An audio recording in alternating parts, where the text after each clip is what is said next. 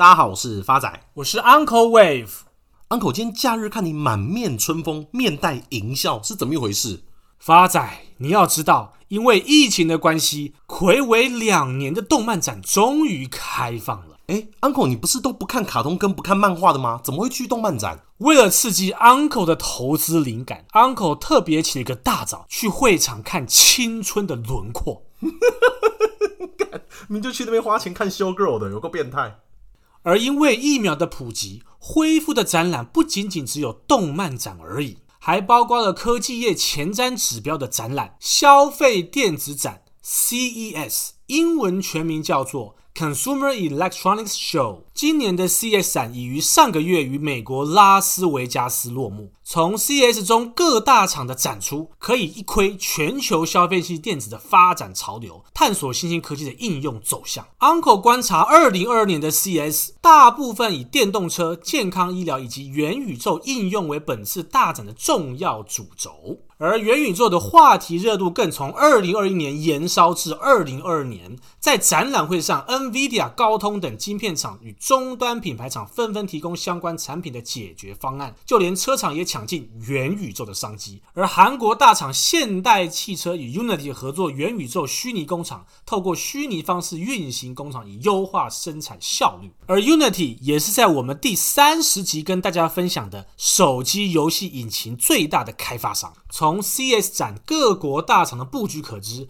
电子产品的应用越趋广泛，已从传统的资讯、通讯、消费性应用拓展至汽车，甚至是虚实整合的元宇宙应用。经过此次 CES 展，英国金融时报以头条报道，对投资界来讲，二零二二年正象征的元宇宙元年，未来将掀起一波拥抱相关硬体的淘金潮。其中，他引述了美国银行的分析师指出，回顾过去网际网路刚起步的热潮时，第一阶段表现最好的就是相关的硬体设备。如果说虚拟货币以及 NFT 的出现带给了元宇宙经济系统的基础，那么未来硬体技术的发展就是我们开启元宇宙大门的钥匙。而硬体技术文章中分成两大类，跟读者分析：第一是消费性硬体，消费性硬体包含感应器、电池、荧幕以及镜头；而消费性硬体的终端产品。包含像我们日常常看到的智慧型手表、VR 头戴设备，以及不久会出现的 AR 眼镜，这些设备的进步更能增加并拓展用户的体验感。像发仔举个例子，现在年轻人常玩的抖音以及 IG 的滤镜效果。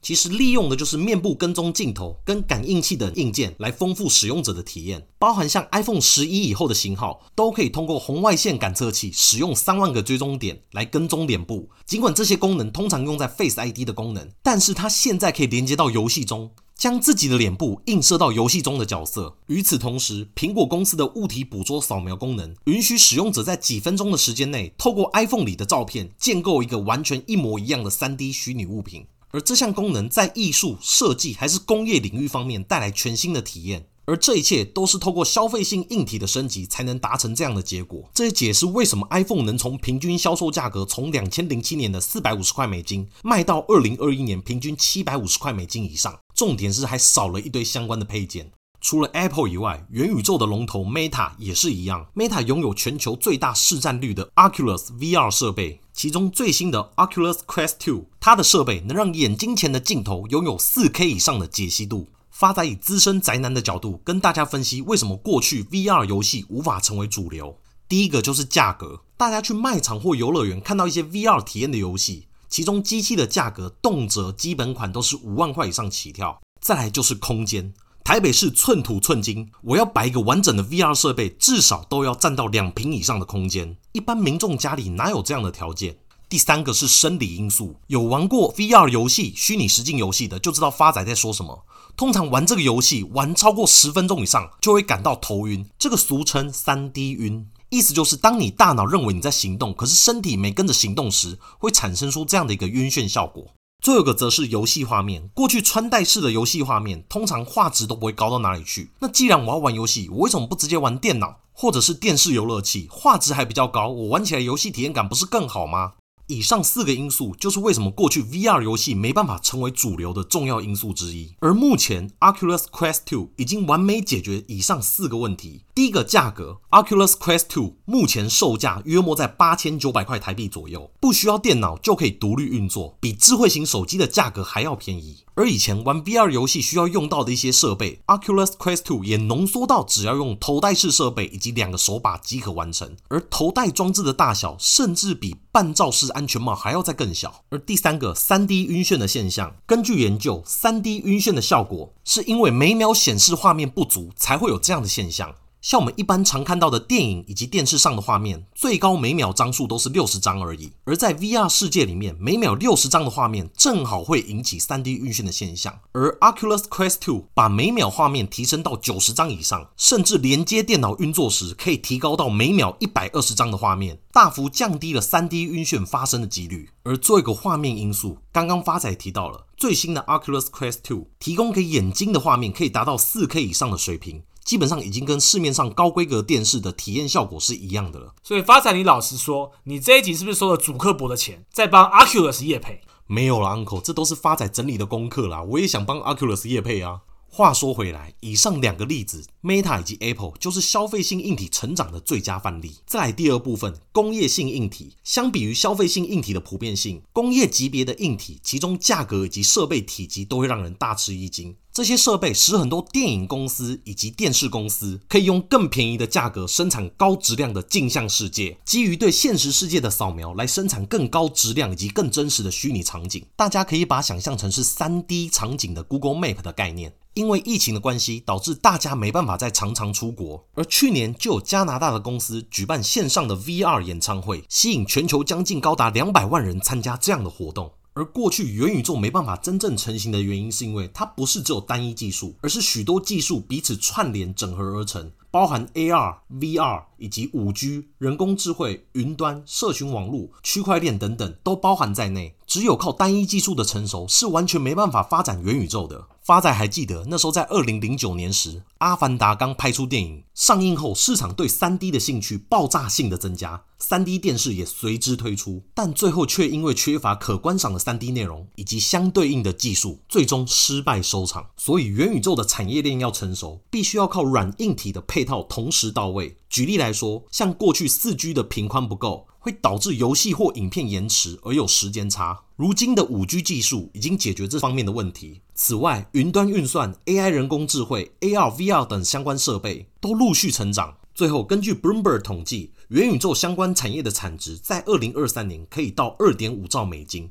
是下一个科技黄金十年的新动力。每年二点五兆美金的规模有多可怕？以台湾一年的 GDP 来讲，大概是七千一百亿的美金。要三倍的规模才达到元宇宙的产值，而以 Apple 二零二一年整年度营收三千六百六十亿美金来看，要高达快七倍以上的营收才会达到元宇宙的产值。所以，Uncle，今天这集发仔都讲完了，你是不是打算休息了？发仔，Uncle 难得见到你讲话这么认真，实在不好意思打断你而已啊。诚如发仔之前所提到的，消费性硬体是元宇宙大门的钥匙。所以今天 Uncle 就要跟各位亲爱的听众朋友回顾这把失落已久的钥匙——排骨代号三二三一的尾创，转的超硬。发仔，你刚刚笑 Uncle 硬凹，那么 Uncle 现在就笑发仔，你主动脉硬化。不要一直人身攻击啊！来，发仔，你现在给我坐好，Uncle 现在来讲给你听。元宇宙的市场大致上分为三大类，第一类是直接掌握大量使用者的平台，例如 Meta、Microsoft 跟 Amazon；第二大类是使用者要进入元宇宙的载具商，比如 AR、VR 设备的硬软体厂商，例如 Meta。Apple 跟宏达电，而第三类就是元宇宙消费性硬体设备的代工厂，例如广达、鸿海以及伟创。Uncle 持续看好伟创，因素有三。第一个财务面，伟创去年十二月的业绩单月合并营收高达九百六十点七八亿元，年增三十点六七个 percent，创历史新高。二零二一全年度税后每股盈余来到三点七六元，登十年新高。第二个 Uncle 看好的因素是基本面。法人表示，伟创今年来自于伺服器业务成长的动能可期，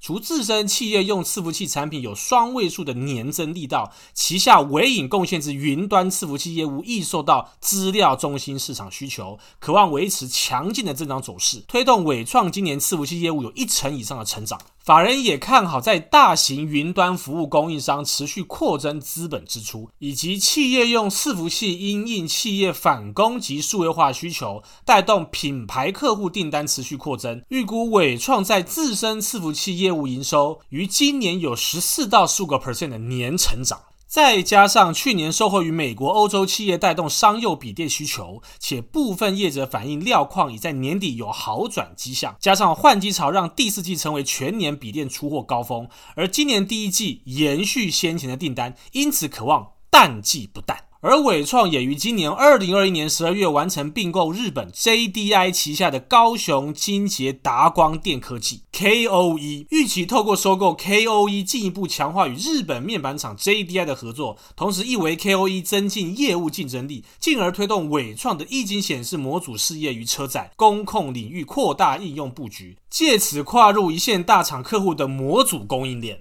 而苹果去年第四季在印度的 iPhone 销售量创下历史上最强劲季度年成长。根据市场研究公司 Counterpoint 的数据，去年第四季 iPhone 销量增至两百三十万只，年增三十四个 percent，年增幅为所有手机品牌之最。苹果在全球成长最快的智慧手机市场顺利打开市场规模。印度去年智慧手机出货量估计为一点六七亿至一点六八亿只。据多家市场研究公司称，印度智慧手机市场今年出货预估将增到一点九亿至两亿只，年增约十三点七到二十个 percent。伟创渴望大啖印度内需的商机。最后，国外法人相当看好元宇宙未来的成长规模，预估未来将挹注伟创营收高达三成以上。第三个 Uncle 看好的因素是技术面，目前纬创的位阶是位在第五波。邪恶波，第一波从二零二一年八月十八号的低点二六点五五涨到二零二一年十一月四号的高点三十点零五，再修正到二零二一年十一月八号的低点二八点二五，再涨到二零二二年二月九号的高点三二点三，最后到修正到二零二二年二月十号的低点三十点二。那么现在就是从三十点二往上推升的邪恶第五波。那么未来的目标价会落在哪儿呢？未来伟创会到的目标价会落在三七点五，Uncle 这样空间有多少？将近快二十五个 percent。最后是回复听众朋友的时间，第一位是老朋友 Amber Lulu，一直持续收听，获益良多，不像以前傻傻的盲目投资。谢谢两位的用心，简单易懂又风趣幽默。最后想请问一下 Uncle，长荣的目标价不变吗？祝你们新年快乐，如虎添翼。亲爱的 Amber Lulu 同学，以目前长荣的反弹目标价维持一九一，给您做个参考。下一位也是老朋友 Chen Chia 的留言，祝 Uncle 发仔，虎虎生风，猴力送喜。今年 Parkes 理财排行榜第一名，想请问一下两位最近有推荐的书籍可以看吗？亲爱的老朋友 Chen Chia 同学，最近 Uncle 看到虚拟货币跟 NFT 被炒得乱七八糟。不禁让 Uncle 想到我们第三十四集跟大家分享的书籍，由 Robert Shiller 所写的《故事经济学》这本书可以供您做参考，因为 Uncle 觉得这本书非常有意思。下一位是老朋友 Lisa 五一六，开心听到理财干货网的节目，两位风趣的帅哥，祝福你们二零二二开工大吉大利。Uncle 在此感谢老朋友 Lisa 五一六不离不弃的支持，新的一年也希望大家多多留言与 Uncle 发展互动。下一位是听众朋友叶心怡的来信，Uncle 发仔你们好，踏入股市满一年，主要以存股为主，偶尔短线会做价差。最近手残买了微软、得利以及和硕，想请问一下 Uncle 该如何是好？以及去年找了一只存股标的王道银行，想请问一下 Uncle 还适合再投入吗？祝福 Uncle 的头皮毛囊开工快乐，顺顺利利。亲爱的 Aris 叶同学，Uncle 对于您手头上三档股票精算后。得利的反弹目标价会落在十七点七，有到都可以做个调节。而另外两档，Uncle 认为续报即可。至于王道银行，假如未来股价有来到八点一七，都是非常漂亮的买点，供您参考。这位是老朋友 Andrew 的来信，过年后第一次写信，祝福两位平安喜乐，身体健康。想请问一下 Uncle，连家的第一目标价三一点四已经达到，接下来第二目标价七十七是否维持不变？第一目标价先到，建议会先做调整吗？第二，想问 Uncle，台行有没有建议的反弹价？亲爱的老朋友 Andrew，连家只要有到第一个目标价，都可以做调整。至于台行，Uncle 帮您精算了一个反弹目标价三八点二，有到都可以做一个调节哦。最后，Uncle 认为二零二二为元宇宙的元年，未来将会有相关概念股跟听众朋友一一做分享。谢谢大家，我是 Uncle Wave，我是发仔，我们下次见。